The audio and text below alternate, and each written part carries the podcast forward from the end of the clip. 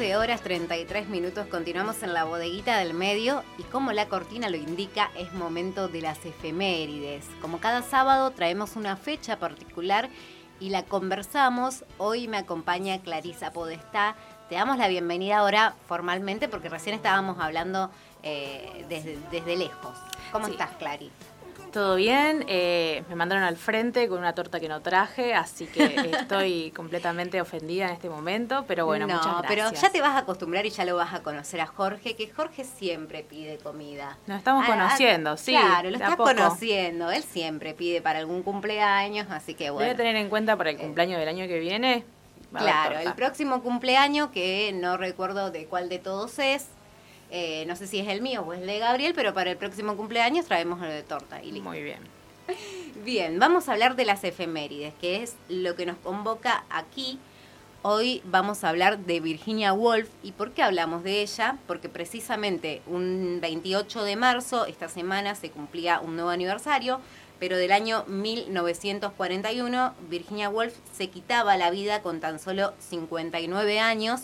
Estamos hablando de la escritora inglesa que padecía un trastorno bipolar y que en esa fecha se sumerge en las aguas con piedras en los bolsillos y era allí cuando acababa la, vida de Virginia Woolf. Por eso hoy traemos esta efeméride aquí, pero queremos recordar toda su vida, por supuesto. Sí, Virginia Woolf, bueno, nace en Londres, como bien habías mencionado.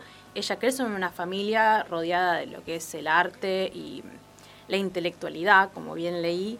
Entonces ella empieza como a empaparse de todo esto. Pero bueno, ella nació en una época muy complicada para el desarrollo profesional de las mujeres, porque por ejemplo sus hermanos varones habían podido asistir a lo que era la universidad, pero ella junto con sus hermanas tenían que quedar cuidando a su padre.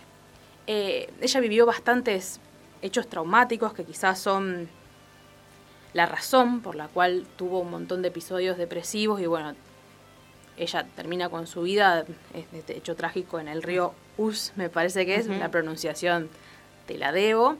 Em, entre ellas, abusos por parte de sus hermanastros, la muerte de sus padres a una muy temprana edad y el hecho de mudarse a una ciudad como, y lo voy a buscar porque quiero pronunciarla bien, Bloomsbury, Bloomsbury, eh, creo que está bien, está chequeado, no estoy muy segura, pero más allá de esto, como bueno, el Fénix renace de sus cenizas, Bloomsbury, es el, el, lugar donde ella va a empezar a desarrollarse como profesional, no solamente en lo que es la escritura, sino en un ámbito más ligado a lo que era la... No me sale la palabra en este momento, estaba con personas... Sí, se relacionaba Con, con, distintas personas, que era esto que, que comentabas recién. Eh, y bien destacar esto que mencionabas de que eh, los hombres de la familia sí podían acceder a una educación, pero las mujeres no. Exactamente, y es este círculo, el círculo de Bloomsbury, que se convierte en su principal inspiración y donde ella va también recabando distintas informaciones. En esa casa, por ejemplo, pasaron figuras como Keynes, como el filósofo Bertrand Russell, y escritores como Eliot o incluso la líder del movimiento sufragista, Emmeline Pank. Pankhurst. Hoy, con hoy estamos trabadas ambas, debe ser. No pasa nada, las pronunciaciones son difíciles. pero también destacar, eh, y, lo, fundamental de, toda la carrera de, Wolf, es que eh, fue la pionera en la reflexión sobre la condición de la mujer, sobre la identidad femenina y las relaciones de la mujer con el arte y la literatura, que de hecho es lo que ella plasma en muchísimos eh, de sus escritos. Exactamente. Eh, bueno, la primera obra exitosa de Virginia Woolf fue La señora Dalloway, que trata de eh, un día, eh, realmente dice que es el relato de un día de la vida de la londinense Clarissa, particular, te juro que es todo casualidad. Es todo casual, Es todo casual. Clarissa era una dama de alta alcurnia, casada con un diputado conservador y madre de un adolescente. Eh, la historia comienza una soleada mañana de 1923 y termina esa misma noche cuando empiezan a retirarse los invitados. Ya es una fiesta, vienen amigos de, otras, de otro momento, pero hay algo que la perturba, que es el suicidio de un joven que había, puesto, eh, que había vuelto de la guerra psíquicamente perturbado. Pero bueno, lo que destacan muchos autores sobre esta obra es que radica en el modo de narrar, ya tenía un modo muy, muy particular, incluso bueno, con Olia cuando preparamos las efemérides y sobre todo cuando es un, texto, intentamos buscar algo para compartírselos. Hoy es bastante complicado porque es, tiene una lectura bastante compleja, pero realmente invitamos a, que la lean porque llama mucho a la reflexión, incluso tiene obras, eh, no simplemente creo que, y esto es una opinión personal, por haber sido una mujer en destacarse en el ámbito de la, de la literatura en una época tan, tan álgida, sino por los temas que trataba desde la homosex o la homosexualidad, em, las personas trans también, e incluso tengo una obra que después se la vamos a recomendar que se llama Orlando, una biografía que trata sobre estos temas. Realmente me parece que eh, es alguien muy adelantado a la época también, que recién hoy incluso estamos teniendo estos debates sobre la mesa y que en ese momento incluso era hasta impensado hablar. Totalmente, y que los invitamos, como decimos, eh, a la lectura. También hay que mencionar que estuvo dentro de la lista negra de intelectuales, como tantos otros, a los cuales Hitler persiguió eh, en el caso de invadir Inglaterra. Y eh, también, bueno, hay que mencionar que Virginia Woolf creía que era necesario que cada vez hubiera más mujeres que escribieran y que incluso llega a ser una apología de las diferencias entre ambos sexos y esto se ve también plasmado en sus escritos.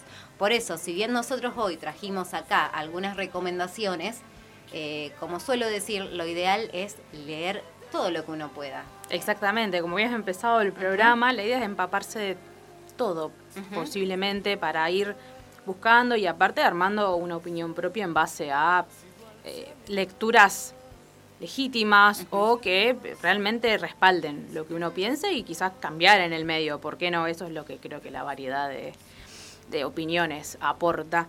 Pero bueno, yendo más a las recomendaciones, tenemos por un lado una habitación propia que es quizá uno de los textos más relevantes dentro de lo que, de lo que fue la, lucha feminista, porque ella... Eh, fue invitada a dar una serie de charlas sobre las mujeres y la literatura en, 1909, en 1928 eh, en la cual le hacen una serie de preguntas, la cual destaca una que decía, ¿qué necesitan las mujeres para escribir buenas, buenas, buenas novelas? Ella solamente tenía una respuesta que dice, eh, las mujeres necesitan independencia económica y personal, es decir, y cito, una, una habitación propia y 500 libras al año. Como eh, señala Elena Medel en el prólogo de esta edición, la edición del libro, con ese dinero la mujer paga ese cuarto, puede que también la casa en la que vive, la comida con la que se alimenta, y no depende de nadie. Y aquí nadie significa un hombre, un marido o un padre o un hijo que asuma los gastos con los que pueda mantener. Así que esa es una de las recomendaciones. Después la que habíamos mencionado anteriormente, Orlando, una biografía. Eh, ¿Querés leerla? Que sintetiza precisamente acá, eh, como bien decías hace un rato, temas como la homosexualidad, el feminismo o, lo que es el amor romántico y también abre un poco el debate sobre la transexualidad, ya que retrata precisamente la transformación de Orlando como un cambio de género, eh, pero no un cambio de identidad, esto hay que destacarlo, y también dejando el camino abierto a eh, diversas cuestiones sobre lo que es en verdad, lo que significa en verdad ser un hombre o ser una mujer, em, que como bien lo decías vos, para la época eran impensados eh, estos tipos de escritos. Sí, temáticas incluso que quizás no estaban en agenda, digamos, como para decirlo de alguna manera. Y la última recomendación que, bueno, traemos junto con Noelia es, a mí por lo menos me pareció muy particular, se llama Flash. Eh, Flash es un cocker spaniel de orejas largas, cola ancha y unos ojos atónitos color avellana. A los pocos meses de su nacimiento es regalado a la famosa poetisa Elizabeth Barrett, convirtiéndose en su compañero inseparable y posteriormente en el cómplice de sus amoríos con el poeta Robert Browning, en la vista de la vida de una persona a través de los ojos de su perro. Es muy interesante, sobre todo porque todos los escritos de Wolf, por lo que estuvimos investigando, van mucho de su vida, de, de las distintas visitas a su casa de verano en el campo, de las distintas de lo que iba atravesando incluso mentalmente, como también estábamos diciendo, ella tuvo un montón de, de momentos de su vida, de situaciones que la llevaron a tener distintas crisis de depresión e incluso eh, se creía que tenía un trastorno de se creía que tenía el trastorno de bipolaridad y tuvo que ser incluso eh, no sé la palabra es intervenida, pero tuvo que tratarse, ahí está.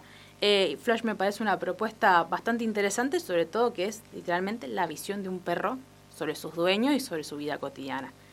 Bien, todas las recomendaciones entonces que les trajimos en este día. Este es el segmento de efemérides.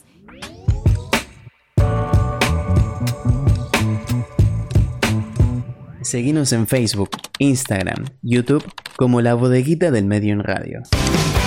Sábados, de 12 a 14 horas, La Bodeguita del Medio, un espacio de creación colectiva. Puede ser que ya no